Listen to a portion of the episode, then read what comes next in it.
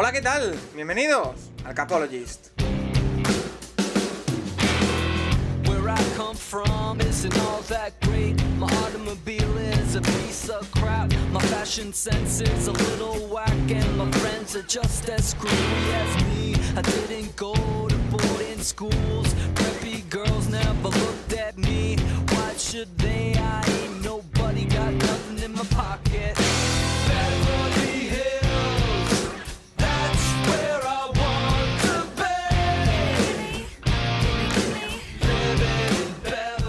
Bienvenidos un domingo más a un stream aquí dentro del Capologist en el que en esta ocasión eh, lo que vamos a hacer es hablar de los quarterbacks tapados del draft. Ya sabéis que la semana pasada hablamos de los cinco a priori principales, los cuatro que presumiblemente van a salir en primera ronda y añadimos a un jugador eh, para nosotros interesante como Hendon Hooker. En esta ocasión vamos a hablar del resto de quarterbacks que pueden salir en el draft, ya sea en el segundo, en el tercer día. Si alguno, algún equipo se vuelve loco, puede salir en el primer día, pero nos parece bastante complicado.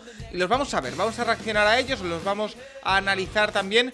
Y hoy estoy bastante bien acompañado porque tengo, como ya tuvimos la semana pasada, a Santiago Tomasi, arroba Tomasi Santiago en Twitter. ¿Qué tal, Tomasi? Muy buenas. Muy buenas, pues con muchas ganas, la verdad, de hablar de cinco cubis que son bastante diferentes. Nunca hablamos de ayer en cuanto a positivo y sobre todo en cuanto a negativo. Sí, eh, oye, yo he dicho que lo más normal es que ninguno salga en primer día, pero vamos, es así, ¿no? No hay ninguna locura que vaya a pasar.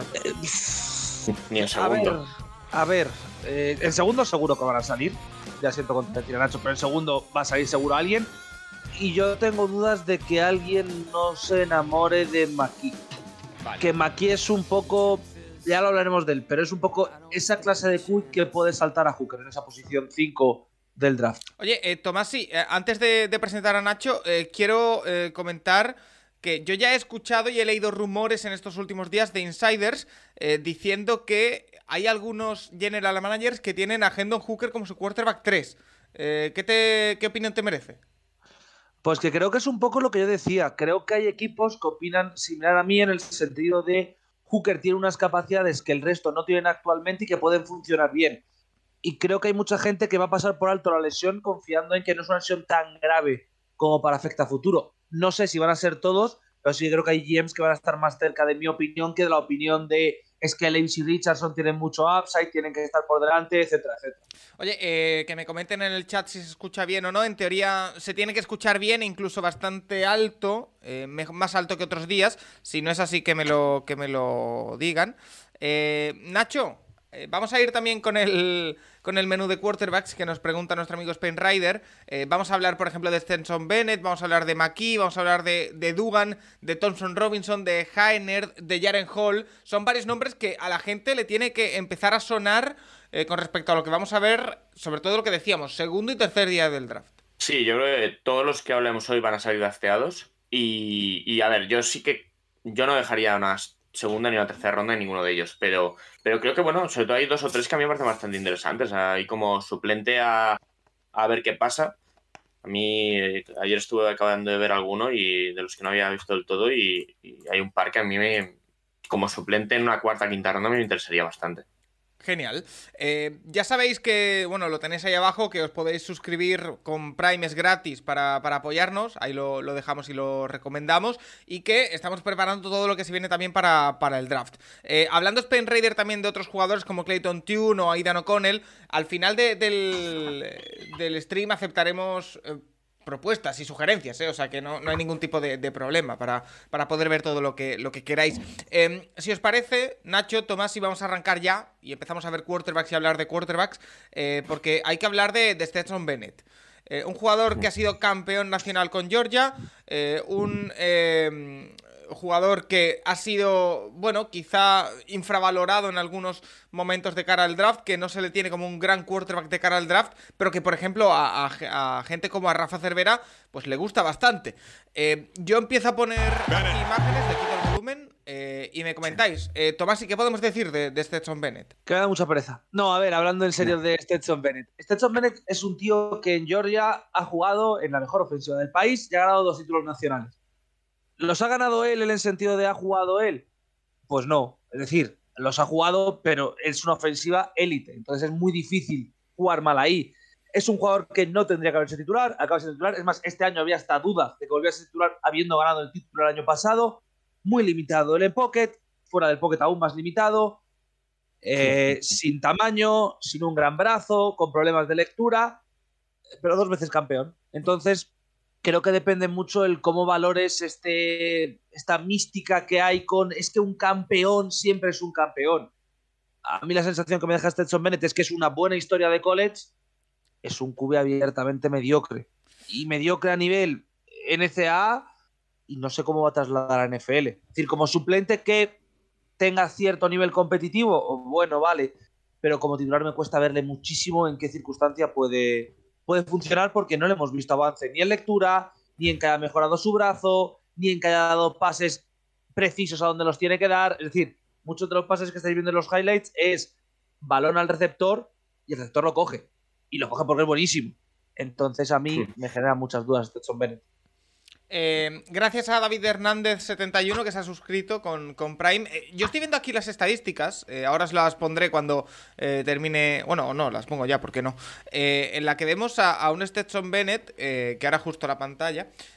Las estadísticas no son malas, Nacho, pero es un poco lo que ha dicho Tomasi, ¿no? Se debe a eh, también el tema de, de bueno, de, de con quién estaba jugando, ¿no? Son 27 eh, touchdowns, 7 intercepciones tan solo, 4.127 yardas en esta temporada. Eh, no está mal, pero como decimos, tiene que ver mucho también con quién jugaba. Bueno, sí, es una historia. O sea, realmente Stetson Bennett, él es de Georgia, él, entró como volcón en, hace ya 4 o 5 años en la universidad. Y bueno, se tuvo que ir, una, después volvió y bueno, siempre, siempre fue el suplentazo, el jugador ese que estaba ahí. Y bueno, eh, la verdad es que una vez que coge el equipo en la temporada pasada, eh, o sea, no esta última, la anterior, cuando se lesiona JT Daniels, la verdad es que, bueno, esa defensa de Georgia ya lo vimos el año pasado, que metió a seis o siete jugadores en primera ronda y este año va a volver a meter a dos o tres. Y, ha sido un equipazo, Georgia, los últimos años. Ha sido el mejor equipo. Este año, además, han tenido la mejor línea ofensiva de la temporada, sin ninguna duda. Y se nota mucho en el juego. Eh, a mí es que me genera muchas dudas Stetson Bennett, por empezar por eh, tema altura, pues no es más alto que Bryce Young, por ejemplo. En ese sentido tiene el mismo problema. En la Combine, eh, si, vais a la página de Mock es gracioso verlo porque eh, atléticamente ha dado muy buenos resultados, pero eh, percentil de altura 3, percentil de, braz, de, peso 0. Es decir, el, el quarterback menos peso, o sea, más ligero que se ha presentado nunca la Combine. Y esos son dos problemas evidentes. Wow. Eh, y, se ve, y se ve cuando lo ves jugar. Es muy poquita cosa físicamente. Entonces, a mí me genera muchas dudas. 25 años, a mitad de temporada tendrá 26 eh, de su temporada rookie. Y, y, creo que es mucho producto de, de un equipo que en defensa, eh, el día malo en defensa les metían 14 puntos y que en ataques que no ha tenido ni que, ni que forzar. Un, el backfield no han tenido lo que han tenido en otras épocas, no han tenido un Nick Chap o lo que fue Sonny Mitchell en su momento también, o, o Garley antes, pero han tenido buenos jugadores ahí. Eh, Brock Bowers, el, el Tyren que se presentará el año que viene en el draft, pues le ha facilitado muchísimas cosas. Y, y, es eso, yo creo que es más un producto de. Creo que si Bennett fuese el cuarto de otra universidad, eh, probablemente ni sería conocido. Pero bueno, la historia está ahí, es un historión. Le van a hacer una estatua en Georgia seguro. Pero, pero yo en la NFL creo que tiene. Es un jugador muy limitado. Para Oye, eh, y yo os pregunto, porque ya por intentar encontrar algún tipo de, de circunstancia. Eh, ya hemos dicho que técnicamente no os parece demasiado extraordinario, nada extraordinario, más bien. Eh, ¿Puede ser el carácter, puede ser el liderazgo, pueden ser las, las intangibles lo que le hagan un jugador sí. útil? Sí. Tomasi? Es lo que le gusta a Rafa realmente. O sea, es, a Rafa le gusta mucho ese tipo de jugador, por eso también le gusta mucho el que ha estado estos últimos años en Washington, que para mí es la, la comparación. O sea, realmente creo que, creo que es ese perfil de suplente. Es un jugador que, mira, si te sale al campo, te va, va, le va a echar lo de ahí abajo, le va a echar cojones y a lo mejor vuela por encima de tres tíos y se deja la cabeza en la jugada, pero te anota el touchdown. Pero que acabará la temporada y el, irás a, a la offseason y primera necesidad del equipo, quarterback. Porque sí, porque es así. Y creo que es un tío que puede hacer carrera de suplente pero, pero no lo yo no yo, yo si un equipo una temporada con este sombrero de titular creo que tiene un problema yendo con el, con el de jugador pero bueno. También bueno tuvo este año la detención aquella una vez pasada la pasado todo sí que, que de hecho se ha publicado, se ha publicado el vídeo ¿Sí? y yo no veo nada extraordinario en la detención quiero decir No, veo- No, bueno, la, la detención básicamente le detienen, por les detienen por montar un botellón en una plaza pública de una ahí en Texas, no que- sé en qué ciudad que- era, que- pero, ver, pero vamos, eh, que, con- tampoco es una cosa exactamente pero el- eh, Eh, ¿a no quién sé. no Pero le- a para quién no le ha Bennett es un pasado? problema. ¿A quién no le ha pasado? Es decir, Y- y ya, luego- pero para Bennett es un mí- problema porque es su principal función. Quiero decir, el tema con Bennett es que me pasa a mí y no hay drama. Quiero decir, me pillan a mí borracho, eh, no hay un problema porque no es mi principal virtud. El problema es que todo el proceso pre-draft de Stetson Bennett se ha vendido él, tiene ya 25 años, es súper maduro, tal, y le pillan haciendo algo que hace prácticamente cualquier persona de su edad. Quiero decir, no le han pillado conduciendo borracho, no le han pillado con drogas, le han pillado borracho en una ciudad con los colegas bebiendo cuando no tendría que estar en la calle bebiendo. Vale, no es un drama, quiero decir, no es un delito, no es nada grave, pero claro, cuando todo tu proceso pre-draft se basa en no, es que Stetson Bennett es mucho más maduro que la media y te pasa eso, es una putada porque te quitas la principal virtud que estás vendiendo en las cosas. Aún así, eh, dicho esto, a mí me parece que Stetson Bennett en lo que se basa es intangibles, eh, que siempre ha sido el tío que ha saltado porque se fue a Yuko y funciona, está dos años de suplente, el año pasado estuvo a punto de ser transferido, es decir, esta temporada, aguanta de milagro en la franquicia, en la franquicia, en la universidad y es titular. Es decir, Esa es la parte que yo creo que es la positiva. Oye, eh, Pero Lo que tiene mérito es eso, ¿eh? O sea, realmente él ha estado cinco años en Georgia y el único año que empezó de titular ha sido este. El año pasado no. lo y, y, y bueno. Y es eso, la, la mejora es evidente. O sea, el que, se, el que quiera que se vaya a escuchar programas de 2020, cuando hacíamos la sección con Juan, eh, ese año recuerdo a Juan decir eh, que básicamente era un inútil, Stetson Bennett. Y lo era. Es que de verdad, el año, el año, el, el 2020 de Stetson Bennett en Georgia es, es terrible. Eh, llega JT Daniels, llega, se lesiona y luego es cuando él juega bien en 2021 y 2022, pero, pero bueno, es eso. A mí también por todo esto la detención y demás, iba a ir a la Shrine Bowl y no fue, eh, que esto, bueno, quieras o no, también si tienes la posibilidad de ir a una, una de estas bowls de, de scouting, pues está bien. Y no, no fue. Y bueno, eh, la Combine le preguntaban por el, por el tema de no haber ido y también por el tema de la atención y demás. Y a ver, a ver cómo sale. Yo a mí me parece mejor que, mejor que Jake Fromm. Jake Fromm fue drafteado. Jake Fromm no ha tenido carrera en NFL. Pero a mí yo creo que sí que va a salir drafteado en quinta, quinta, sí, seguramente quinta, sexta ronda. Y bueno, veremos dónde. Bueno, eh, a ver qué equipo se lanza por, a por Bennett, sobre todo eso, en quinta, sexta ronda, porque al final estamos planteando también este directo como eh, el hecho de equipos que a lo mejor necesiten un quarterback, sobre todo suplente, y que no quieran arriesgar o no quieran gastar una primera ronda ahí. O sea que a ver quién es el, el guapo que va por eh, Stetson eh, Bennett, que también es difícil de decir el nombre, debo decir. Eh, Stetson, Stetson, ¿eh? Me- a el, mí- a el- mí me el hijo de. Stet. Oye, eh, vamos con el, con el siguiente, porque tengo por aquí el, el menú. Yo creo que es momento de hablar de, de Maki, ¿no? Eh, que aquí, El- aquí ya sí que empieza a tener problemas porque los nombres de pila ya me cuestan, ¿eh? Tanner. Tanner, este es fácil, este es Tanner, Tanner. Ta- Tanner McKee. Tanner Maki, el Groot. de Stanford. De este yo he escuchado hablar un montón eh, y no siempre bien. Entonces, Este pavo hace 10 años sería por primera ronda. Sí, si lo pones en blanco y negro, si lo, si lo pones en blanco y negro, a la NFL le encaja de maravilla en 1983, pero ahí lo estamos estamos en viendo. 2023. Esta movilidad que habéis visto en, este primer, en esta primera jugada es el máximo que tiene de movilidad Tanner McKee. es decir, es un tronco total y absoluto. Es un pocket passer de los que ya no quedan. Es un pavo que en el pocket más o menos tiene buena presencia, más o menos pasa bien, más o menos funciona. Ahora, como le pidas salir, como le pidas correr, como le pidas hacer un rollout, ostras, es como ver a Peyton Manning en el año de su retirada. Es decir, el problema que tiene McGee es que no tiene movilidad. Y en una NFL donde, en una NFL donde cada vez necesitas más movilidad como Kubi, es como, muy bien, chaval, pasas bien, pero ya está, no puedes moverte. Ese es el drama de Tanner McGee. Si. Tanner McGee fuese 2005, es primera ronda. Tanner McGee en 2021, 2023, pero- perdón, es un Kubi totalmente desfasado porque no puede moverse. a ver, una cosa es estar desfasado no por tu estilo de juego, ok. Otra cosa es sus estadísticas son muy malas. No, no, Stanford, lo de Stanford es lamentable. eh, No cuenta. Lo de Si Stanford- juegas con lo de- Stanford, Lo de Stanford los últimos 4 o 5 años es lamentable. Y de bicho ha salido, de- que es, es posible que esté en el draft, porque siempre le invitaban Desde a la que se primera ronda, es marcha, posible desde que que esté se ahí. fue White. Pero vamos, Sí, más o menos. El último año bueno es el último año de Arcega Bytes, realmente allí, Sí. no por Arcega. La verdad es que el equipo era bastante bueno aquel año, pero desde entonces ha sido una caída cuesta abajo de Stanford terrible eh, hasta este año que, bueno, han echado al entrenador y a ver qué tal el año que viene, pero a mí es eso, aquí es que ya el, ya el perfil de quarterback es el que menos me gusta, o sea, el pocket passer puro tronco ahí, el Mike Lennon, tipo este tipo de jugador, que es que no, no le pidas que te genere más allá de, de lo que es el playbook. Y, y a mí me genera muchas dudas de, de cara a eso en la NFL. Las medidas son las típicas de, de, jugador- de ese tipo de jugador. O sea, casi dos metros, de, casi dos metros alto, eh, potencia de brazo bastante, bastante bien. eh, la- las stats, que en movilidad. Lo que te digo, eh, mira, las voy a decir. Eh, 264 pases de 426 intentos, un 62%, que bueno, decente. 2.947 yardas, que son pocas.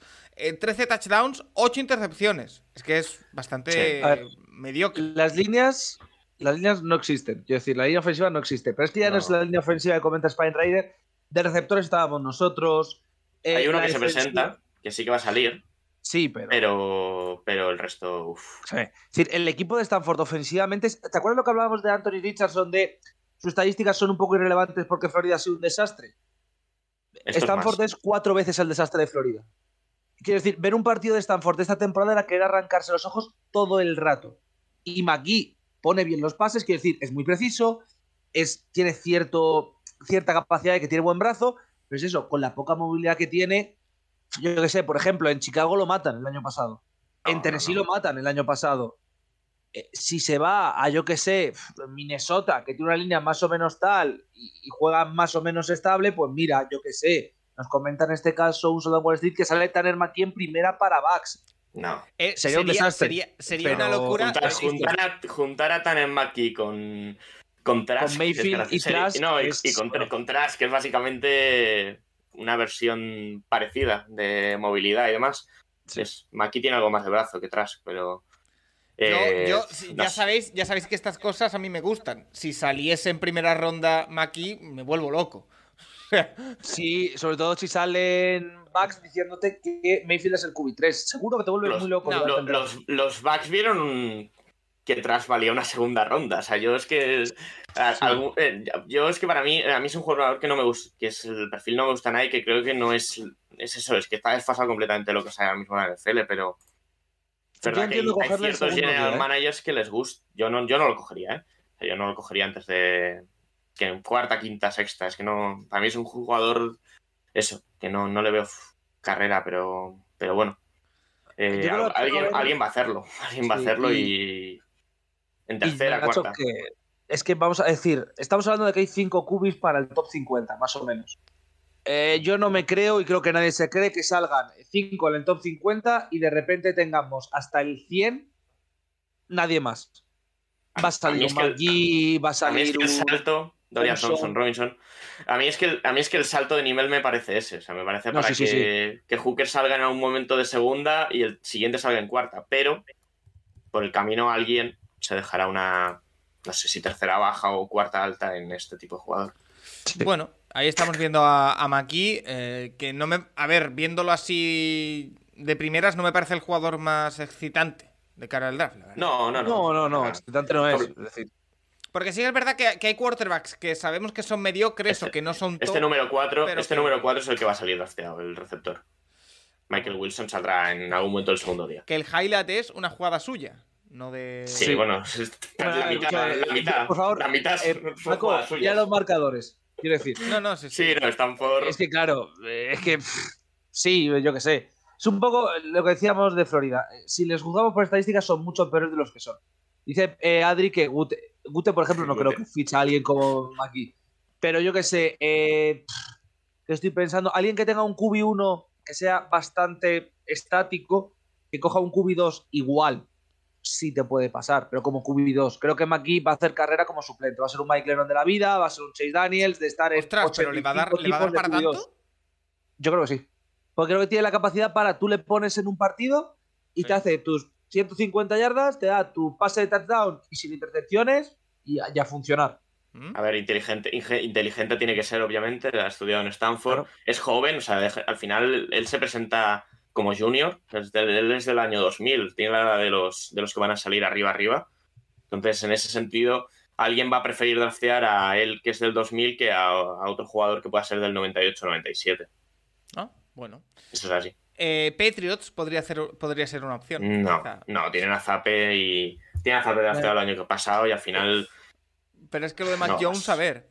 eh, O sea, pero es bueno, que pero- si tienes a Zappe, ¿para qué quieres? Es, es un poco como. Sí, si vas a ir con en casa un esto, ¿para qué me va a comprar otro? Pues ¿A ya quién- tengo a Zappe, ¿para qué me va a comprar un ¿A Maquillo? ¿Quién, quién Mac te parece, sale quién te como, la- parece como- mejor, como el, Tomasi? como ¿Zape el o- training camp sea entre Zape y Tanner McKee, yo creo que Loco, loco. ¿Quién- te se mejor? retira antes de la temporada. ¿Quién te parece mejor, Tomasi? ¿Zape o Maki? A mí me gusta mucho más Zappe. Quiero decir, Zappe está más diseñado para jugar en la NFL actual. Maki es lo que te digo. Maki sale hace 10 años, 10 no, 10 quizás es demasiado esto.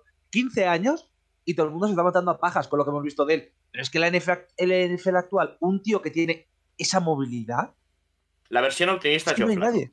Sí, El que sea optimista como aquí, ve a Joe Flaco. El que sea normal, ve a, ve A un Osweiler, a un Glennon. Wow, Osweiler, ¿eh? no, No, pues Osweiler era más grandes días de gloria, ¿eh? Sí, pero Osweiler era un, era un gigante, ¿eh? Osweiler te Sí. puedes mirar y mide el tío mide metro noventa y largos, dos metros. ¿eh? Para los fans de Patriots Ravens, el, el concepto sería: puede ser flaco, es más inteligente que Mallet, pero lo lógico es que su carrera sea bastante similar a la de Mallet, a la de Ryan Mallet. Vale. Pues ahí queda. El siguiente. Yo quiero hablar. mm, Si queréis hablar de otro, me decís, pero yo quiero hablar de Dorian Thompson Robinson. Eh, jugador de, de UCLA, estamos viendo aquí las estadísticas. Eh, un jugador que se presenta como senior y que en esta temporada con UCLA eh, ha levantado por completo sus estadísticas. Aquí vemos por años.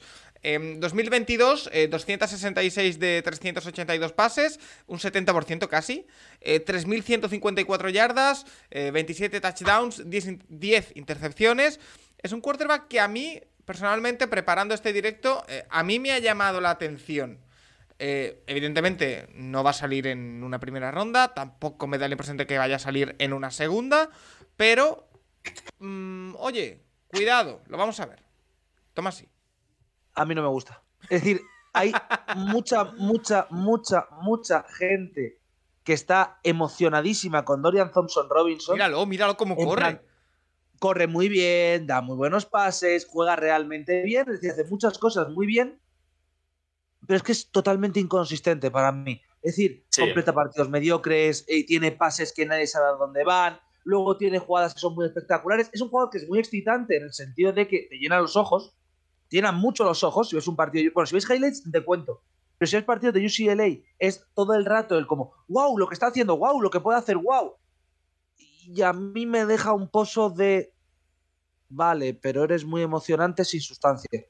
Eh, quiero decir, he leído, por ejemplo, creo que hizo hace no mucho eh, Rubén Ibeas un esto sobre él, un hilo poniéndole muy, muy por encima. Creo que no sé si fue Pro Football Focus o uno de los expertos de Cubis en Estados Unidos han hecho otro análisis que saben mucho más que yo, donde le ponen muy, muy bien porque dicen que puede adaptarse muy bien a nuevas ofensivas, que UCLA lo ha hecho muy bien, en UCLA lo ha hecho muy bien, yo estoy de acuerdo ahí, que lo ha hecho muy bien en Los Ángeles, pero a mí su estilo no me acaba de, Vale. De emocionar. Yo, yo os voy a hacer Es una pregunta. Os voy a hacer una pregunta un poquito polémica, ¿vale? ¿En qué se diferencia Thompson Robinson de Anthony Richardson? ¿En qué Pues en, el en, en- en que, en que en el potencial, en el, tamaño, el en, potencial, en el la con- potencial en cierta... es, algo, es algo subjetivo, es algo que imaginamos. No, bueno, es un poco Porque- lo que porque, tú crees ver, que... tanto Richardson el- Anthony Richardson físicamente es eh, el- el, o sea, mito, es literalmente, mucho- de Cristiano es- es Ronaldo. mucho más, es mucho más Este grande. es eh, Es decir, la sea, no- no comparativa sé. sería Nani, este tío y Cristiano Ronaldo. Eh, esto. Claro, ¿qué pasa? El físico gana. Es que A mí le- me gusta, ¿eh? Lo Son, son Robinson. ¿eh? Yo, yo ayer que lo vi un poco más, a mí la verdad es que es verdad que es inconsistente, que cuando, cuando le llega la presión muchas veces entra en pánico. Pero a mí, a mí me parece un jugador que eh, cayendo en un equipo que tenga, una, tenga un sistema bien planteado, con un buen entrenador ofensivo que lo, lo puedan saber tratar en su momento y, y, que, y que pueda aprovechar esas piernas que también tiene, yo creo que es un jugador muy interesante. Mira, que- eh, ¿sabéis? que, por ejemplo, a mí yo me ponía a mirar y si si cae, por ejemplo, Kansas City, que se les ha ido el, el que era el suplente de los últimos años de Mahomes, se ha retirado. Si draftean a Dorian Thompson en una cuarta quinta ronda, a mí me parece un jugador que si le, le pasa cualquier cosa a Mahomes, puede salir y, y tener un nivel aceptable. Ahí Mira, lo- ese- lo acabo de leer. Teniendo a Andy Reid en la oreja. Lo acabo de leer en O sea- el chat a Adri y estoy 100% de acuerdo.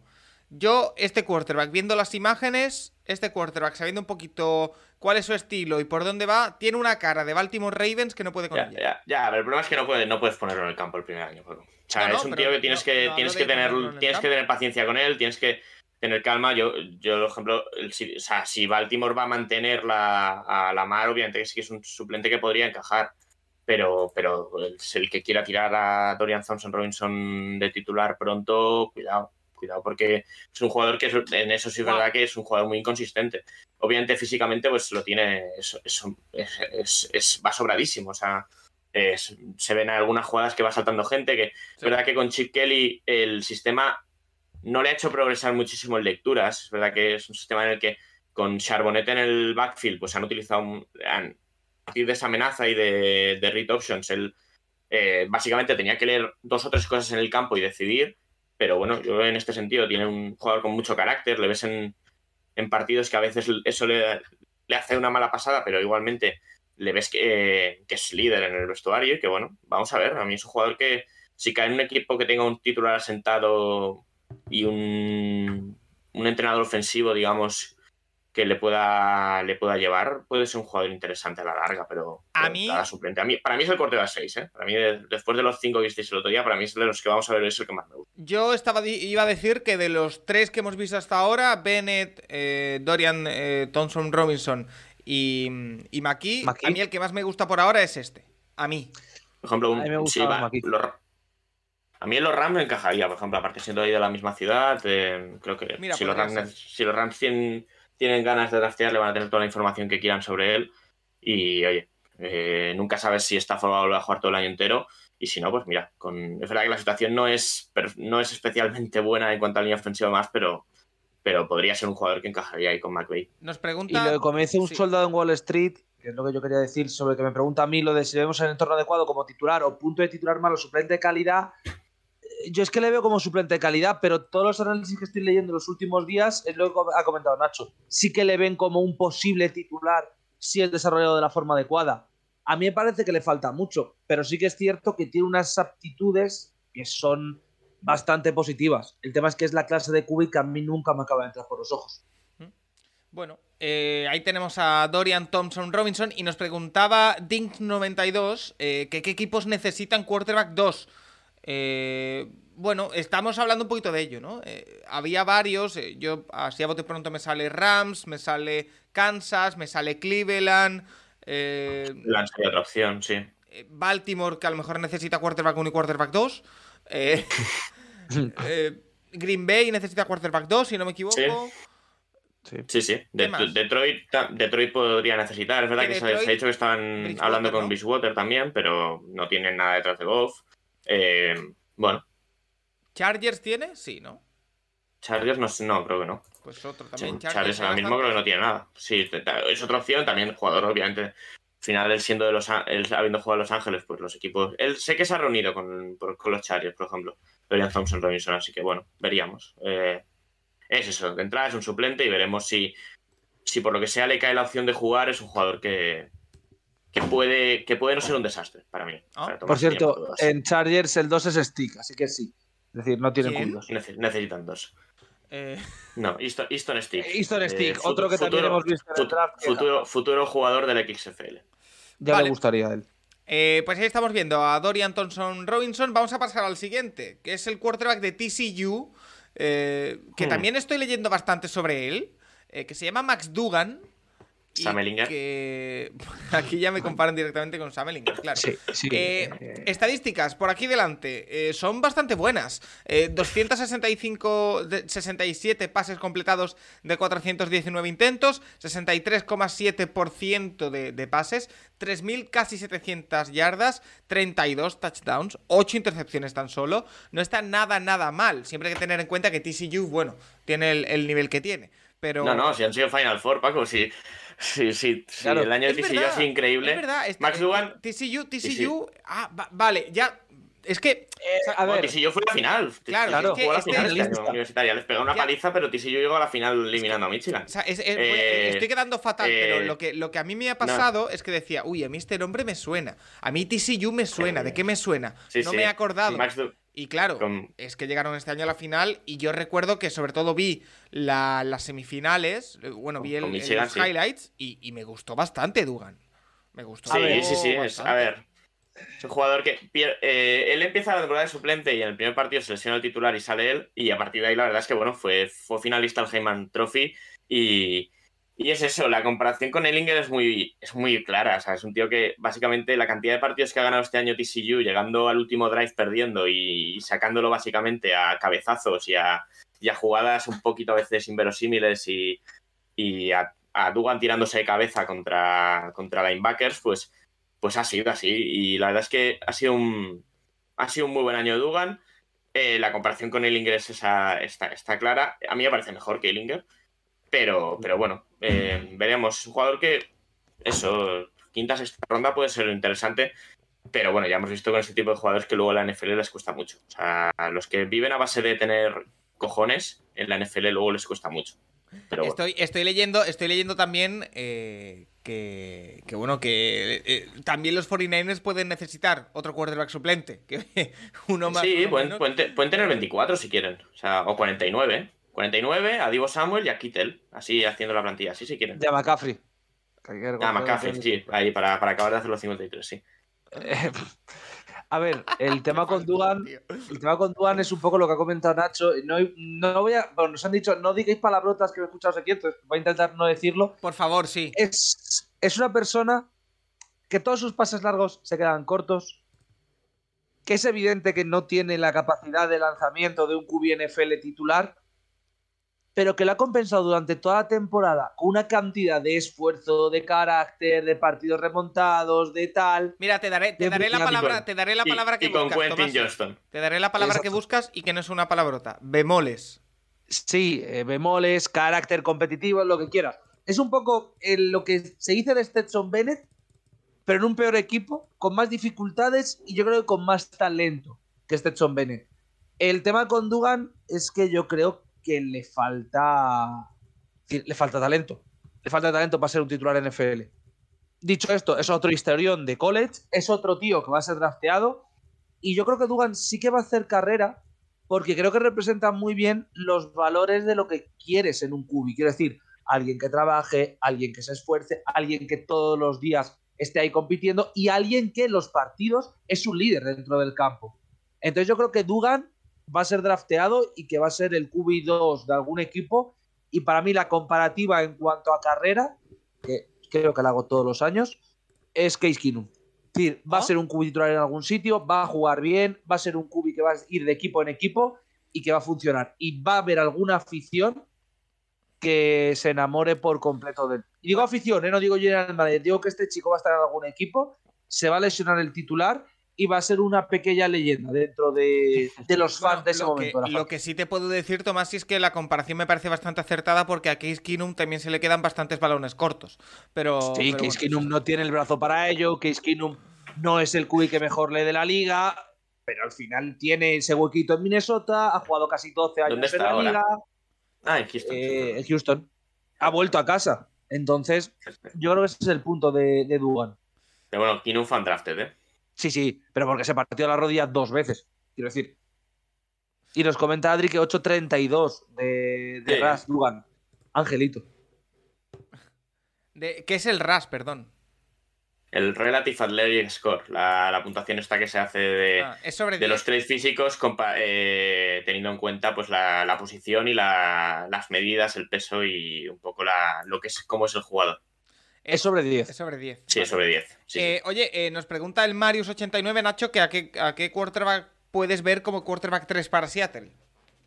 Pues teniendo en cuenta que en 12 años no han tenido nunca tres quarterbacks en el roster, a ninguno, la verdad.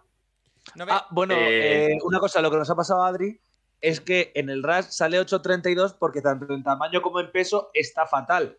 Pero es que luego en el 40 DAS 9.92 de nota, en el Sí. 20 yard dash, eh, slip 9.81 y en el 10 yard 9.74. Es decir, que corre una verdadera barbaridad. El- sí, pero la agilidad bastante pobre, también te digo, Sí, pero, no es que pero bueno, lo del... eh, a ver, eh, a mí, por ejemplo, eh, antes de que renovaran a Drew Lock, a mí la opción de draftear aquí un, un quarterback en tercer día me interesaba si no iban al 5 eh, con ello. Entonces, ahora con habiendo renovado a Drew Lock me da la sensación de que ellos van a ir con... Si no draftean el 5 van a ir con, con Locke y con Gino y se acabó. Y, y ya está. Pero bueno, si draftean ahí en el tercer día, a mí pues Dorian Thompson Robinson o Jaden Holman me parecen opciones interesantes. Vale. Eh, ¿Algo más que queréis decir de este querido quarterback llamado Max Dugan? Yo creo que no. Ah, Lo, lo apunta Iván. eh, no, perdón. Ib, Ib Sam89 como quarterback 2 de Packers. Eh, me. Yo, Yo creo que van a firmar un veterano, ¿eh? Yo, yo creo que Packers necesita algo que haya necesita un suplente que haya jugado en la NFL. No, no puede ir a la temporada con un titular que no haya jugado más que dos ratitos y un suplente de rookie. Ostras, pero mira, estamos viendo aquí el Pro Day de Max Dugan. eh, no comenzó demasiado no. bien, ¿eh? No, no, no, no, No. comencemos bien, no. Es que a mí lo de los Pro Days me, me fascina porque tienes muy poco que ganar y mucho que perder, ¿eh? O sea. eh, Bueno, depende. ¿eh? Bueno, al final es. Vienen todas las. Pero es el momento en el que vienen los equipos a verte a ti, a entrevistarte a ti. Ya, pero en cuanto eh, a en vez de tener que ir tú a entrevistarte, las instalaciones de los entrevistarte equipos. bien, ¿sabes? pero Que es... en cuanto a verte jugar, es que eh, es. O sea, somos conscientes todos de que en el Pro Day todo está estudiado, colocado, meticulosamente preparado para que quedes bien. Si no quedas bien, es que pierdes un montón. Bueno, Ya, pero al final es, es un poco como jugar en casa. Quiero decir, sí que es verdad que si no se te sale bien es como muy desastre, pero que es el sitio donde tú vas a poder manejar quién te entrevista, eh, qué, vas a hacer, qué no vas a hacer. Yo creo que es muy positivo hacer el Pro Day por eso, porque te da el, ¿cómo se dice? La facilidad de hacer todo lo que haces en un sitio que ya conoces. Y eso en chavales de 20, 21, 22, 23 años se nota mucho. Vale, eh, pues si os parece vamos al siguiente, que tengo por aquí apuntado y entramos, empezamos a entrar ya en terreno para mí desconocido, ¿eh? Eh, que es Haener, que aquí ya sí que no sé ni el nombre ni... Ha- Jay Hanner, Heiner. el cuarto de Fresno State, ¿no? Que me, que me perdone, que me perdone la gente, pero bueno, ya saben que los expertos aquí son Tomás y, y- y Nacho, no yo. Eh, ahí tenemos a Jake Haener, que estoy viendo por aquí. Vale, pongo las estadísticas. Aquí lo tenemos. Un quarterback que en esta temporada, Fresno State, que no es una universidad tremendamente reconocida, eh, bueno, las estadísticas son buenas, ¿eh? Eh, Pues- 252 pases en 350 intentos, 72% de acierto, eh, 20 touchdowns, 3 intercepciones tan solo. Eh, ¿Qué me podéis contar sobre, sobre él mientras voy Ah. buscando vídeo, Tomás? Sí. Bueno, Fre- Fresno State es la universidad de Derek Carr y Davante Adams, Paco. Vale. Correcto. Bueno, pero igualmente no es una universidad. No, no, no, no, no, claro que no. Eh, Bueno, a ver, es que Jake Henner es un poco el. un, bra- hecho- un brazo Claro, a ese señor. ha, hecho mucho más de lo que se esperaba de él. Eh, responde bien a la presión. No lanza mal, quiero decir. Los, los pases cuando los tiene que dar en ventanas más o menos tal, los pone bien. El tema es que tiene brazo, porque no tiene brazo. Y a mí me desespera un poco cuando tiene que hacer jugada. Quiero decir, tarda muchísimo en decidir. Eso sí, suele decidir bien. Pero aquí, por ejemplo, es un pase mucho más corto y tarda un poco más de lo que debería. Es un buen cubi en el sentido de que va a ser drafteado. A mí este chaval me parece que es suplente clarísimo en NFL, que no va a hacerlo mal de suplente, pero es un suplente de estos de toda la vida, de estar cuatro años y luego XFL, intentar desarrollar cosas. Es que el brazo que tiene es tan limitado que es muy difícil. Oye, eh, a mí lo que me dicen las estadísticas, Nacho, es que es un quarterback bastante seguro, a priori, con el balón. ¿O no? Bueno, sí, el sistema de Fresno State le, ha- permitido esto. Él, está dos años primero en Washington, que no juega nada, y luego se va a Fresno State, y bueno, es verdad que el primer año no juega y- porque no puede, y luego los tres que ha estado titular, bien, pero, pero bueno, es eso. es- A mí yo viéndolo, aparte de eso, de que ha estado seis años en la universidad en vez de los tres que pueden haber estado otros, eh, y jugando solo tres, eh, está hecho eso, que creo que tiene un brazo que, que no es suficiente para la NFL. Entonces, eh, me da la sensación de que Tomás ya ha dicho cuatro años, es el típico jugador que drafteas en el tercer día y que a los dos, tres años acaba no haciendo roster y, y siendo jugador de practice squad, de, de otras ligas y, y veremos. Pero O sea, que le tenéis bastante bueno. poca fe. bueno, Sí, es que que al final, jugadores del tercer día, los cuerdas del tercer día, que te salga uno, no sé, ¿cuántos salen bien? Uno de cada 15. Sí. Siendo positivos, sí. Bueno, yo tengo por ahí un vídeo de vosotros hablando de Purdy el año pasado. Eh, que bueno. Ya está, Purdy va a ganar Bueno. el MVP este año y el que viene y dentro de dos y va a ser jugador titular en Bueno. NFL. Es, es El El increíble. año que viene no salga bien, te voy a estar persiguiendo con todo lo que has dicho de Purdy en los próximos tres años de Es tu que vida. es Pero- pero increíble, no es- es increíble pero como Purdy en no tenía cuanto estas nombra- limitaciones de en brazo. cuanto nombra a Brock Purdy, Santiago Tomasi salta siempre. Es Sí, increíble. es que me tienes hasta las Pero, narices. pero, pero Purdy no tenía estas limitaciones de brazo, Paco. Es verdad. No, no, no, sí, yo O sea, creo. Pur- Pur- Purdy era más un tema de, eh, por un lado, estancamiento en, en su progresión los últimos dos años en Iowa State y que era un jugador que ante la presión era un, era, bueno, era un desastre. La- se ha caído en el equipo en el que por sistema apenas le cae presión y que, mira, oye, pues eh, Sh- Shanahan le ha sabido sacar algo más, pero bueno, también ha jugado seis partidos. Vamos a ver cuando lleve 20, qué opinamos de, de ese jugador. Pero bueno, eh, eh, la verdad es que, bueno, con Jenner es esto, es que en, en- en lanzamiento largo es un jugador muy limitado y, Eh, y va a tener problemas. Para el- la comparativa es el brazo de Zape. Wow. Ya está, esa es la comparativa, el brazo de Zape. Que a partir de las 15 yardas ves que ese balón sufre. Tengo por aquí un comentario Sí. de un soldado en Wall Street que dice que siga de cerca a la gente de Socarrat College, que estos quarterbacks los tiene analizados. De Sí, sí, claro. vamos a grabar esta semana con Socarrat College un par de programas.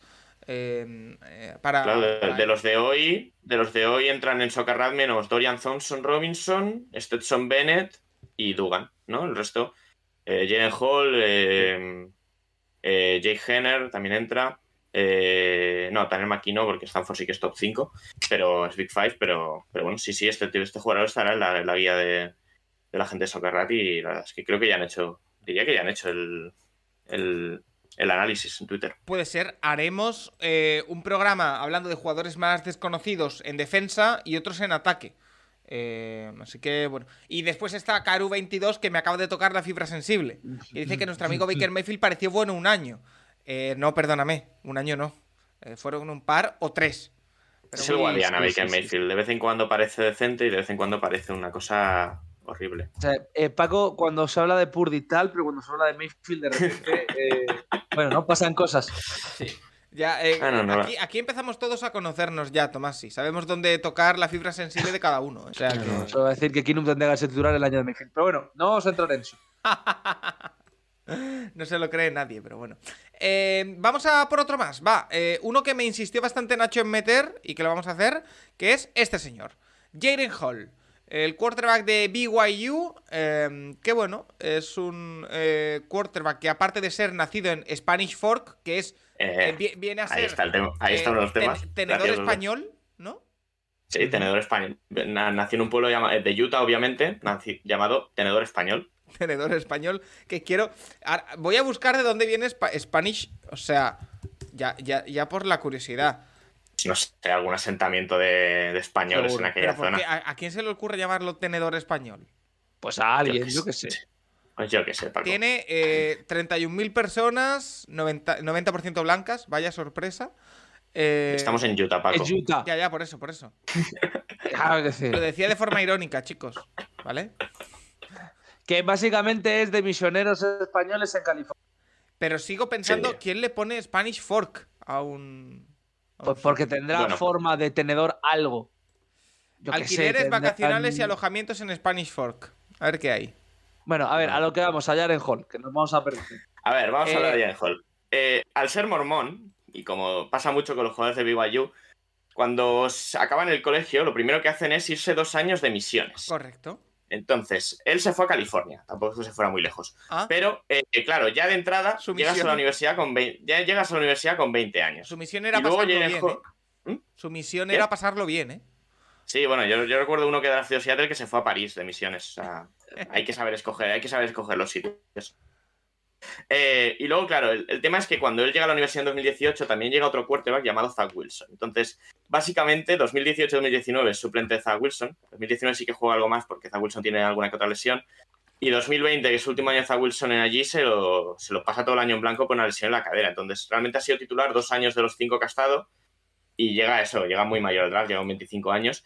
Pero, pero a ver, a mí me, a mí me parece un jugador interesante. Comparándolo con, con Zach Wilson, que va ahí por la comparación anterior, no tiene todo lo. flashy, todo lo que hacía a Zach Wilson, un jugador para salir ahí arriba, pero también es verdad que con Zach Wilson una de las dudas realmente cara al draft era su- lo poco que había jugado ante presión en el pocket y lo poco que se había visto eso. Y en la NFL se ha visto que Zach Wilson ha sido un inútil en, jugando con, cuando ha estado presionado. Y yo creo que por ahí responde bastante mejor. O sea, creo que, creo que es un jugador que cuando ha tenido presión delante, la verdad es que eh, ha sido capaz de, de tener la calma y sacar, y sacar el pase correcto. Entonces, a mí en ese sentido creo que no tiene ni lo bueno ni lo malo que. Ni lo bueno que lleva Zach Wilson a un pick 2, ni lo malo que va a hacer que Zach Wilson a lo mejor en tres años esté fuera de la NFL.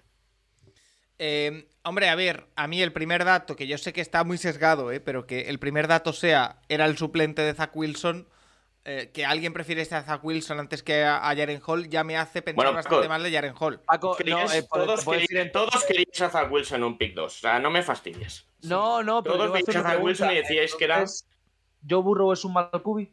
No, Ah, no, pues, no. claro. Vale, pues ya está. Pues- Entonces, eh, con eso te respondo a pues- cualquier tipo de duda sobre. Pues es que Urban Meyer, Urban. Meyer prefirió, Urban Meyer prefirió a A Haskins que a Joe Burrow. Ya JT Barrett.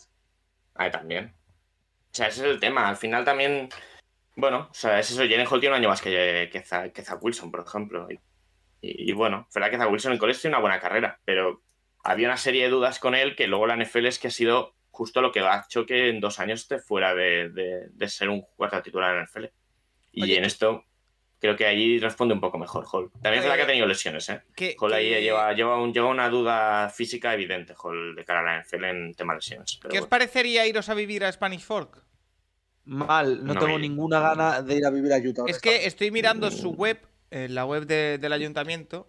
Hay un, un trabajo, ¿vale? A tiempo parcial de eh, árbitro de baloncesto. ¿Os interesa? Mm, Eh, no. Tampoco me iría a Provo. Tampoco me iría a vivir a Provo, ¿eh? que es donde está vivo yo. No. por lo que sea, Utah no es una, una- una región que me ilusione para ir a vivir. Por el motivo que sea. Yo solo por la curiosidad a lo mejor lo probaba.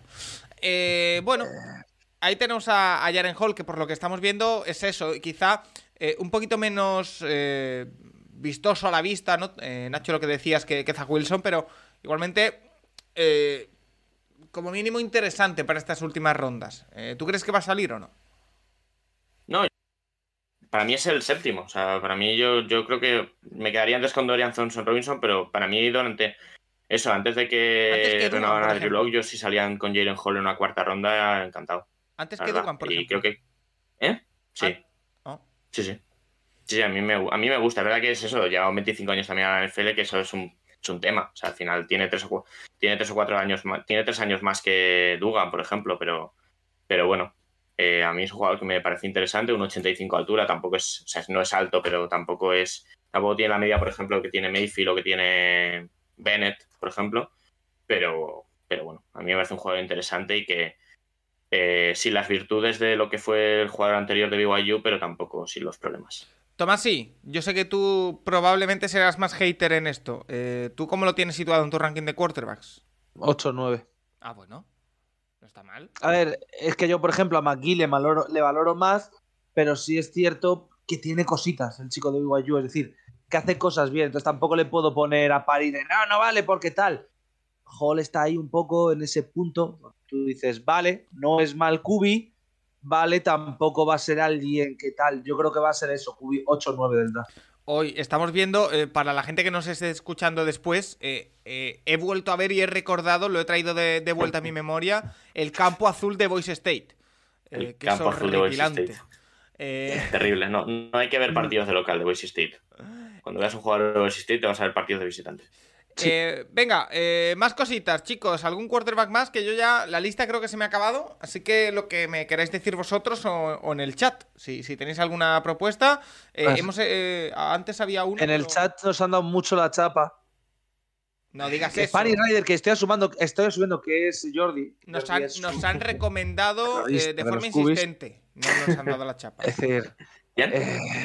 No, pero si, no- si es Jordi, si es Jordi, podemos decir nos ha dado la chapa, es amigo. Quiero decir, se acepta. Si no fuese Jordi, evidentemente no. Clayton Toon, el cubi Clayton de. Houston. De Houston. Ah, el eh, atún, ¿no? Sí. Eh, a ver, La tuna. no es, no es malo. Quiero decir, es de Houston, juega bien, no tiene mal Es de brazo. Es de Houston como insulto. Eh, Claro, es decir, es que ser de la Universidad de Houston, pues es un poquito. meh. El chaval tiene buen atletismo, oye, eh, oye. creo que va a desesperar por completo. Si lo ve Juan, le vuelve loco porque los pies, el concepto de poner los pies no, no va con él, No- nunca va con él. Y hay veces que lo de leer tampoco va con él. Ahora, estadísticas muy buenas, ahora highlights muy chulas. Wow. A mí es un pavo que me parece bastante me, honestamente. 40 touchdowns, 10 intercepciones, ¿eh? ¿Cuántas Siempre ha mantenido las 10 intercepciones durante toda su carrera, es increíble. Es verdad, 10, 10, 10, 10. Sí, sí, sí. Más de 4.000 yardas.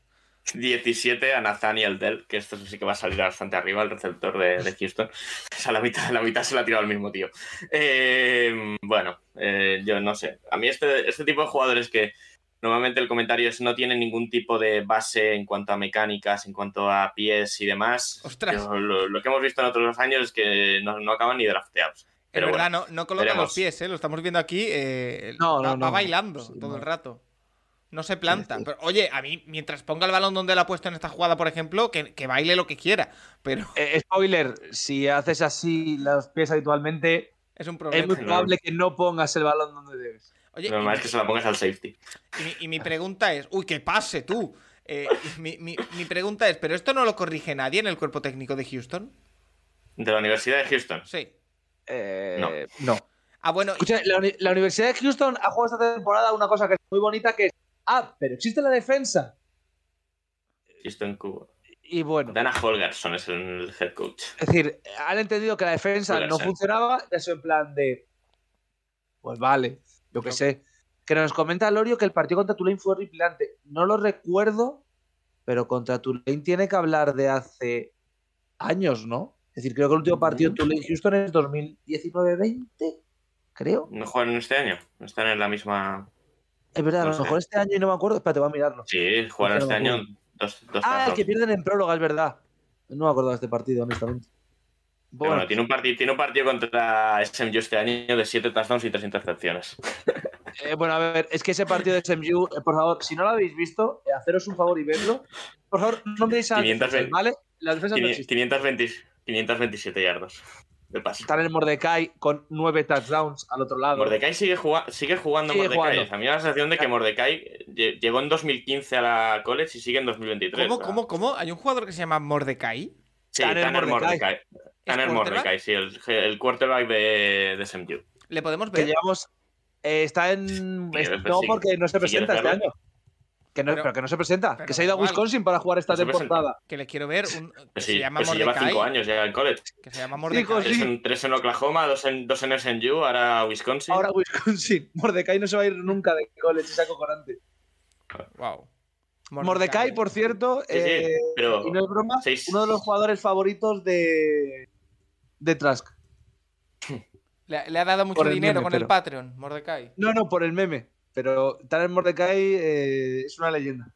Es que me suena a personaje de, de película de Piratas del Caribe, tío. O sea, es que hubo una temporada que Mordecai es dibujo, ani- Mordecai. dibujo, ani- dibujo animado. Ay. Lo único Es malo es decir- que, de- es, es que decae, pero bueno, el resto no pasa nada. Eh, Había un, y esto no era broma, había un eh, Tanner Mordecai y eh, Dustin Krum.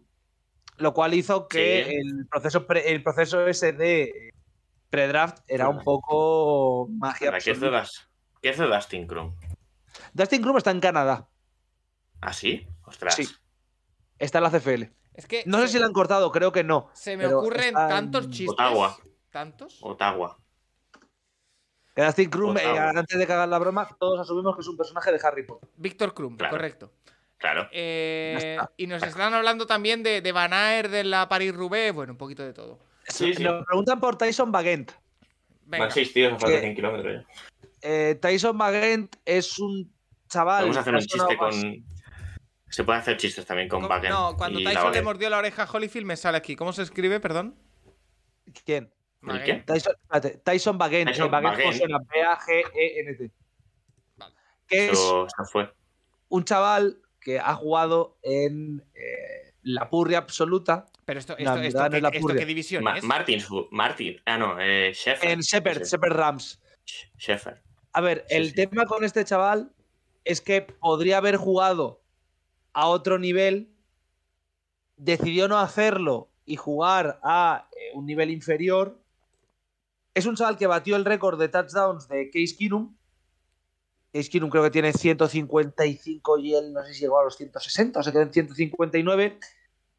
Es un buen cubi en el sentido de que a mí, por ejemplo, me parece divertidísimo de ver, pero divertidísimo. Creo que va a salir el en draft, honestamente, porque creo que alguien ¿Sí? le va a draftear, pero no ha jugado contra nadie y ha jugado en División 2. Quiero Cla- decir, pero claro, te iba a decir, ¿qué división ¿Dónde? es esto? Dos y. donde, y- hay, dos. donde, donde hay una pista de atletismo, allí, allí, exacto. Donde hay una pista de atletismo, allí ir a buscarlos, Socarrat. Claro, es decir, este es un Soccer Legend. Este chaval yo creo que sí puede ser- Pero lanza muy raro, ¿no? Lanza desde muy abajo. Sí. O sea, esto, fíjate que lanza desde muy abajo, no sé, es un- la mecánica es rarísima. Ostras. Pero bueno, Sí, Eh, sí. y no sé, yo no creo que. Yo, bueno, es verdad que soy bastante joven y que pues, por poder acabar saliendo, pero pff, bueno, Yo le vi por culpa de Socarrat, no voy a mentir ahora a nadie, es decir, no he estado viendo partidos de Shepherd Rams emocionado. Pero, eh, ¿Steffer dónde está? Es potable. Sheffer. Eh, Sheffer, Shepherd está, Rams está en Cali, creo. Creo. Sheffer Ram es una universidad de Pensilvania. Pues, Ah, está en West no- no Virginia. Juega en una, la. Pennsylvania State Athletic Conference y está en Shepherdstown, en West Virginia. Eh, y Sheffer es una película de 2021 que estuvo nominada a la mejor película del Festival de Sitges 2022, por si os interesa. Eh, Mira, y estoy mirando jugadores que han tenido Shepherd. Ha tenido un cubi drafteado en la ronda 28 del draft del 56. Bien. Bien, bien. y ninguno más. bien, bien. Eh, un running back. Oye, yo, estoy viendo, ronda yo estoy 12. viendo por aquí eh, cosas de su, de su combine, que estuvo en la combine, no lo sabía. claro. Eh, Sí, claro. Octavo quarterback en cuanto a atleticismo. Eh, decimoquinto en cuanto a production score. Y el, en total el, decimo, el, el 14. Yo no creo que nadie se la vaya a jugar con este chico, pero oye, por verlo. Es, es, es pick de séptima ronda. Ya está. Es decir, si le, que- pi- si le pillan es pick de séptima ronda. De esto que, que nos alegramos, ¿no? Por porque salga. Exactamente. Exactamente. Oye, Este año lo que pasa es que hay dos cubis que. Hemos hablado mucho de ellos. Uno, evidentemente, no va a salir ni de coña. El otro, yo creo que sí va a salir drafteado. Creo que es el último que nos queda de los que puede ser drafteado. ¿Tú no crees que Malik Cunningham No. va a ser.? Yo creo que Malik Cunningham va a ser drafteado. busquemos, Yo- busquemos Malik Cunningham y lo vemos. Yo no creo, no. Malik Cunningham es el último de la saga de Louisville de los Lamar Jackson, Teddy Bridgewater, pero sin el talento ni de Lamar Jackson ni de Teddy Bridgewater. Es un poco. La, Lamar Jackson está aquí. Eh, busquemos al siguiente Lamar Jackson, Malik Cunningham. Spoiler. Es bastante peor. Yo, yo creo que no va a salir drafteado. Aquí lo estamos viendo. Sobre Eh, todo porque no tiene brazo. Eh, corre bien, pero no tiene brazo. el Por niño. cierto, eh, Tomás, sí, perdóname, porque te Sí. tengo que hacer una pregunta y aprovecho para hacerlo en directo. Ya sabes que cada directo aprovecho para, para lanzarte algo. Eh, ¿Este año va a haber show de los Undrafteds? Dependerá. Pues si, hay, si hay algún undrafted que, que nos caiga bien, sí. eh, mi, pregunta, mi pregunta es. ¿hay algún jugador que tú estés esperando en Undrafted que, que quieras ver? No porque el, el- Bueno, a ver, sí, si no draftean a Ibrahim, sí. Se va a ser el hombre. Muy yo bravo, yo creo que va a ser. Mohamed Ibrahim, el hombre que tal. Porque la otra opción que había, que yo creo que no va a salir, me decepciona enormemente, que también tendríamos que hablar de él, es el Kubi, eh, comúnmente apodado en España como Lisin, por el personaje del LOL, ¿Cómo? Tanner Morgan. Ah, ya, pero es que Tanner Tanner Morgan, Morgan, no es- Tanner Morgan- desde los 18 años, Kubi de Minnesota. Ponlo, ponlo, Eh, ponlo. Pon a Tanner Morgan. Primero pon una imagen, eh, luego pon una imagen de Lisin, eh, ¿vale? Para que la gente entienda dónde está la comparativa. Eh, Señor, el dame problema, brazos. Señor, dame brazos. realmente, es decir, todo lo que hemos dicho de a Zape le falta brazo. Bueno, pues Morgan tiene la mitad de brazo de Zape. Ostras, 25 minutos de, de highlights de Tanner Morgan, ¿eh? Bueno, es que ha jugado mucho. Eh, Ha jugado mucho Minnesota Legend. Morgan. No es coña, ¿eh? Minnesota Legend. Ha jugado mucho, es este el número 2. Ay, Este es el pase más largo que ha dado prácticamente en toda su carrera y se quedó corto. ¿Vale? era, era muy, era gracioso el año de Bateman, ver los highlights de Bateman ajustándose a todos Pero los espera, espera, espera. ¿Tanner Morgan es este señor calvo? Sí, Sí.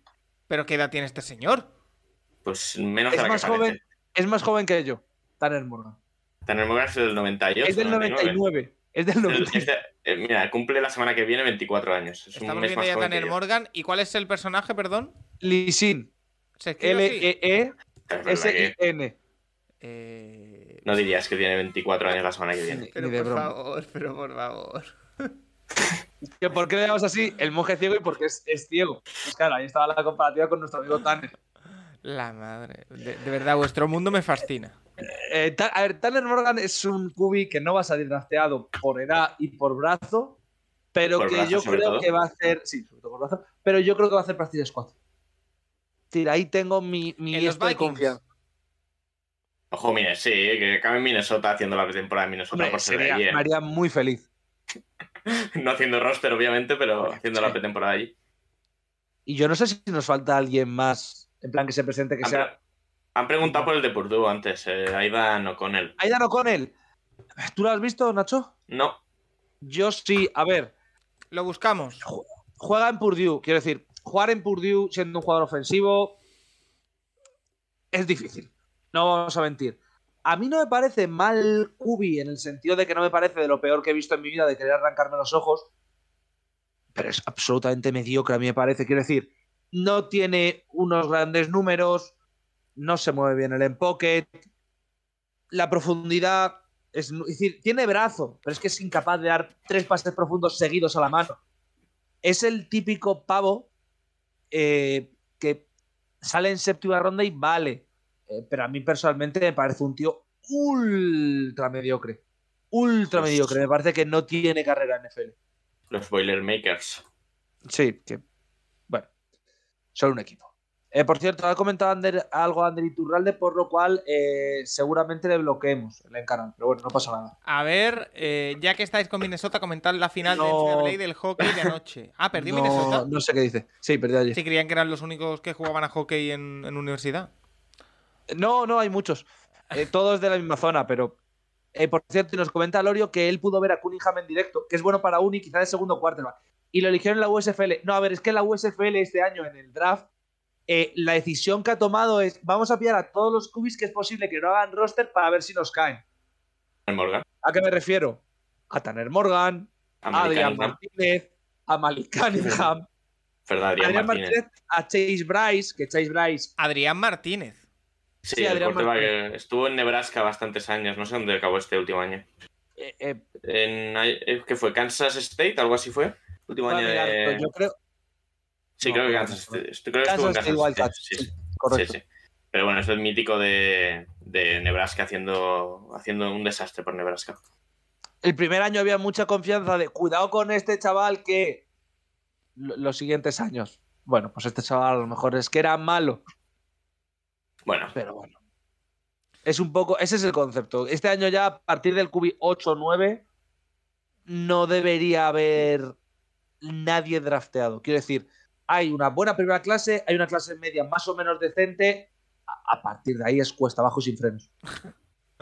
Bueno, pues ahí estamos viendo a Aidan O'Connell y vamos a ir cerrando si no hay ninguna petición de última hora. Eh, porque estamos Sí, viendo- nos habían pedido, no del draft, ¿vale? Pero aquí voy a hacer yo un poco de spam que nos ha dicho Gabriel Ruiz Muñoz, que es que Patriots Madrid ha hecho un hilo en Twitter Sí. de los chicos de Grizzlies. Grizzlies Ávila, el equipo de Flag.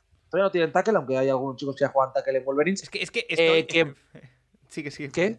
No, que estoy en un momento a- ahora en el, que, en el que solo se me ocurren chistes. Iba a hacer un chiste sobre los playoffs y los Memphis Grizzlies y todo.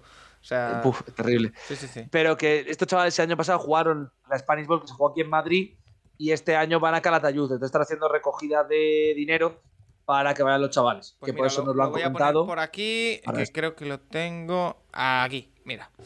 Ah, y lo vemos. Ahí está. El tuit de la gente de Patriots Madrid, Esto. que juegan el campeonato Spanish Bowl Under 15. Y que, bueno, El año pasado, correcto.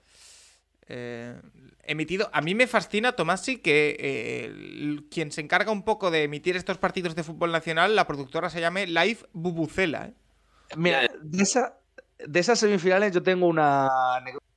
Ellos dieron la semifinal de. Al final, Bucela es quien tiene los derechos principales, ¿vale? Entonces, son quienes suelen dar los partidos tochos. es un- Esa es un- semifinal- es, es- es tremendo el nombre, ¿eh? Nada. El nombre es brutal. Brutal. Y nosotros dimos la otra semifinal, que fue un Knights contra no me acuerdo si fue Vipers, Camioneros, fue algún equipo así, que ganó Knights. La final fue Knights contra Ávila. Eh, ese día, los eh, peques de Ávila, el día anterior, hubo más de uno que casi acaba cao del calor que hizo en Madrid. Madre Fue el día de la, no voy a decir tormenta de esto porque no es, de la ola de calor de 42 grados, pues hubo partidos a las 4 de la tarde. Ese Bien. día. Claro que sí. Por lo que sea, de sub 13 fue además ese partido. Por lo que sea, no salió bien. Pero eso, Ávila hizo un muy buen torneo. Y aquí ganó a, a Demos en esas semis. Bueno. Que eh, desde el campo se vio bastante bonita. ¿Qué tal el fin de y semana eso- en Calatayud, Tomás? ¿Sí? Muy bien, muy bien. Fuimos ayer a ver el partido. El España contra, Bélgica. contra Bélgica. Era clara favorita España y dominaron desde. Bueno, la primera jugada es un retorno de. Es un retorno para touchdown de García Barcárcel, el jugador de Demos. Así que el torneo fue así, el partido fue así. Muy bien. Muy bien, la verdad. Pues, y, y personalmente, eso de no tener que comentar el partido, ¿qué tal? grito más. Es decir, estoy acostumbrado a tener que ser, modular la voz y ser mínimamente neutral, pues cuando voy de aficionado grito. ¿No? Ante la queja de mis acompañantes de cómo cojones es posible que grites más que cuando narras. Es parte de mi encanto. Vete, Pero no, vete pero a bien, narrar. Disfruté Te dijeron, vete a narrar. Sí, básicamente. Nada, pero muy disfrutable y muy chulo todo. Como siempre. Oye. ¿y la, ¿y la ciudad del pueblo de Calatayud en sí? No lo sé, porque llegamos a las 3 y nos fuimos a las 6. Bueno, nos fuimos a las 9, por tanto, pude ver muy poquito. Bueno. Para comer en carretera, muy bien, eso sí. La A2, buenas- buenos sitios para comer. Pues bueno, ahí lo, lo dejamos. Eh, Nacho, ¿algo que quieras contar de tu fin de semana? ¿Qué tal ha ido? No, nada, nada. Y con exámenes a partir del miércoles, así que poca cosa. Pero bueno, también, también está, hay otra cuarta de este draft que se llama Aaron Rodgers, no sé si os suena.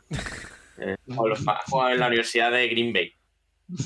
Eh, y dicen, dicen que es obligatorio que vaya a los Jets, pero no saben cuándo va a ir a los Jets. Oye, lo de, lo de la ida de olla del general manager eh, diciendo ahí en una fiesta con no sé cuántas cervezas encima que sí, que, que viene, que viene, que sí. eh, Lo tienen que tener apalabrado. No, 100%. Tienen que tener a ver, apalabrado. si no O sea, lo siento mucho. No sé por qué, no sé por qué todavía no sale oficial, pero si están ¿Uno de de esa manera es que lo tienen que tener cerrado. 1 de junio. Si no, es si no es increíble. Si no es increíble. Eh, Nacho, 1 de junio. O el draft mismo, o sea, ya salía la posibilidad de que, de que parte del traspaso fuera que Bay subiera del 15 al 13 si lo veían necesario, no sé, es verdad. A lo mejor será el traspaso cuando llegue el pick 13 de los Jets, es una cosa que no... No, no no sé. Ojalá, Ya eh, ojalá tendremos- sea en el 13, Pero bueno, en, porque en el, ellos confían en Will Levis. Es en el- único objetivo en la vida. en el draft pues tendremos ahí a Adri, que Adri cada draft que viene pues se come el tener que estar nervioso por Aaron Rodgers y ahora va a estar pues mira hasta el pick 13 mínimo. Así que, que está por ahí, sé que estaba por ahí en el chat, así Sí, que, que bueno, por cierto, ya, esta ya vez- les toca. Oye, también estará atrás, en principio también estará atrás, así que... Sí, sí, toda, toda la y gente a la que, con la que vamos a hacer programas eh, hablando de jugadores del draft y que estaban todos de vacaciones, que, que tienen una vida muy... eh, Bueno, hoy es día 9, que hasta el día 29 le das, le das a Paco la posibilidad de hacer 14 programas en 14 días diferentes hablando de hasta los Panthers. Que es lo que quiere Paco, tener 14 programas en 14 días diferentes. No, a ver, mi idea es que no, porque quiero seguir teniendo garganta. Pero, pero bueno. Eh, que por Da igual, luego le das uno a Nacho, uno a mí, y así nos vas gestionando, no pasa nada. Load management, que se llama. Por cierto, eh, hemos hablado de eh, el meme que nos mandó Chema Calderón, ya que estamos, lo hablamos. Del vídeo. Eh, Eh, no, no hemos hablado de él. Eh, lo habéis visto, ¿no? ¿Todos? sí, sí. A ver, ¿cuánto? Tuitea mucho Chema, ¿eh? Ese, pero es el histórico vídeo de Ancelotti quitándole en vestuario. Ah, ah, Mañana día libre. Aquí. Ah, bueno, pero no, esto es el retweet. Ah, es que nos mencionó primero. Sí, es que le va a salir en y respuestas. Un grande, Chema Bueno, Calderón, eh, claro que sí. Eh, eh, lo acabo de pasar, por si alguno está en el chat, lo acabo de pasar por el chat. ¿Ya está? Gracias, Tomás. Me lo, fácil. me lo podrías pasar a mí, quizá, ¿eh? Pero bueno, eso te lo. Bueno. Es que de verdad, eh, no trabajéis para Paco, ¿eh? Yo os lo digo muy Sí. en serio, sé que esto todavía sigue en el Aquí, aquí lo tengo, aquí lo tengo. Mira. Paco Iglesias es Ancelotti, los jugadores del Madrid son. eh, de esto. La- Que a mí lo que. A, a mí hay dos cosas que me vuelven loco de este vídeo. La primera es Mariano saltando como si, como si le fuese la vida en ello, cuando su vida se basa en eso. Como si fuera diferente, ¿no? Y después, el, el momento Benzema lo celebra y al segundo ya está creando un grupo en WhatsApp para montar algo mañana con los colegas, fíjate. Sí, sí, Eh, es sí, lo que me fascina. Eh, Sí, sí, Benzema siempre va a pasar por delante, ¿eh? sí. Sí. Pero bueno, eh, chicos, programa sobre el draft que, de hecho, tengo. Mira, esta semana tengo que grabar dos con Socarrat, que no saldrán del tirón, sino que los iré administrando. Tengo que grabar un par que tengo que, escribir, tengo que escribirle a Dricobo, pero bueno, que si está aquí, eh, que me vaya diciendo cuándo le viene bien para grabar esta semana. eh, que quiero juntarlo con Trask. Y en teoría también con Diego y con Pablo otros dos. O sea que vamos a tener contenido. Así que. Y, y domingo mock interactivo, ¿no? O domingo o sábado, cuando no juegue el Jerez. No, yo por mí el domingo mejor, la verdad. Porque el sábado se me complica la cosa. El domingo mejor. Eh, Mm, así que lo dejamos. El domingo, el domingo entonces no contéis conmigo. Ostras, ¿por qué? ¿Qué te Em, pasa? Hombre, que el domingo hay seguro eh, competición femenina aquí en Madrid de flag. Ajá. Y juraría que por la tarde hay, correcto, 10-11 hay femenina y a las 4 hay sub-13 y sub-17 de flag. Entonces, Bueno. Eh, Tomás, sí, lo del casco, lo del casco este del jumbo pintado de cerebro es lo más feo que he visto en mi vida. eh, no, no lo he visto, no quiero verlo, de verdad. No, no, es, es terrible. He visto una imagen y es. eh, Pero bueno. Chicos, Ah. eh, lo vamos a ir dejando por aquí. Si os parece bien, que ya es buena hora, 3 de la tarde para comer y echarse la siesta y lo que queráis. Yo tengo que irme a narrar. Eh, así que nada, lo dejamos por aquí. Eh, mañana más, porque mañana hay podcast habitual con, con todo lo que pase en la NFL. Que bueno, eh, la verdad que ahora mismo no ha pasado gran cosa. Eh, a ver qué tal mañana. Así que eh, lo, lo tendremos en cuenta. Eh, Nacho Tomás, sí, como siempre, gracias. Y voy a mirar a quién le hacemos eh, raid. Yo por aquí estoy viendo una cosa que a mí me apetece bastante hacer, que es un poco mainstream, pero que a mí me apetece. No. ¿Qué? A Gerard. Romero no le hagas raid. No, no, Sí, no, no, sí, no, no. ni, no. Lo va, ni lo va a ver. No, Ah, es a, a mi querido Papi Gaby. Ah, vale, eso sí. Eso a favor. A Papi Gaby estoy Inazuma. iniciando el raid. Eh, Inazuma Eleven. ¿Habéis Go. jugado al Inazuma Eleven? Bueno, lo dicho, No juego nunca. lo dejamos por aquí. Gracias, Nacho, gracias, Tomás y chao. Venga. Chao. Should they? I ain't nobody got nothing in my pocket.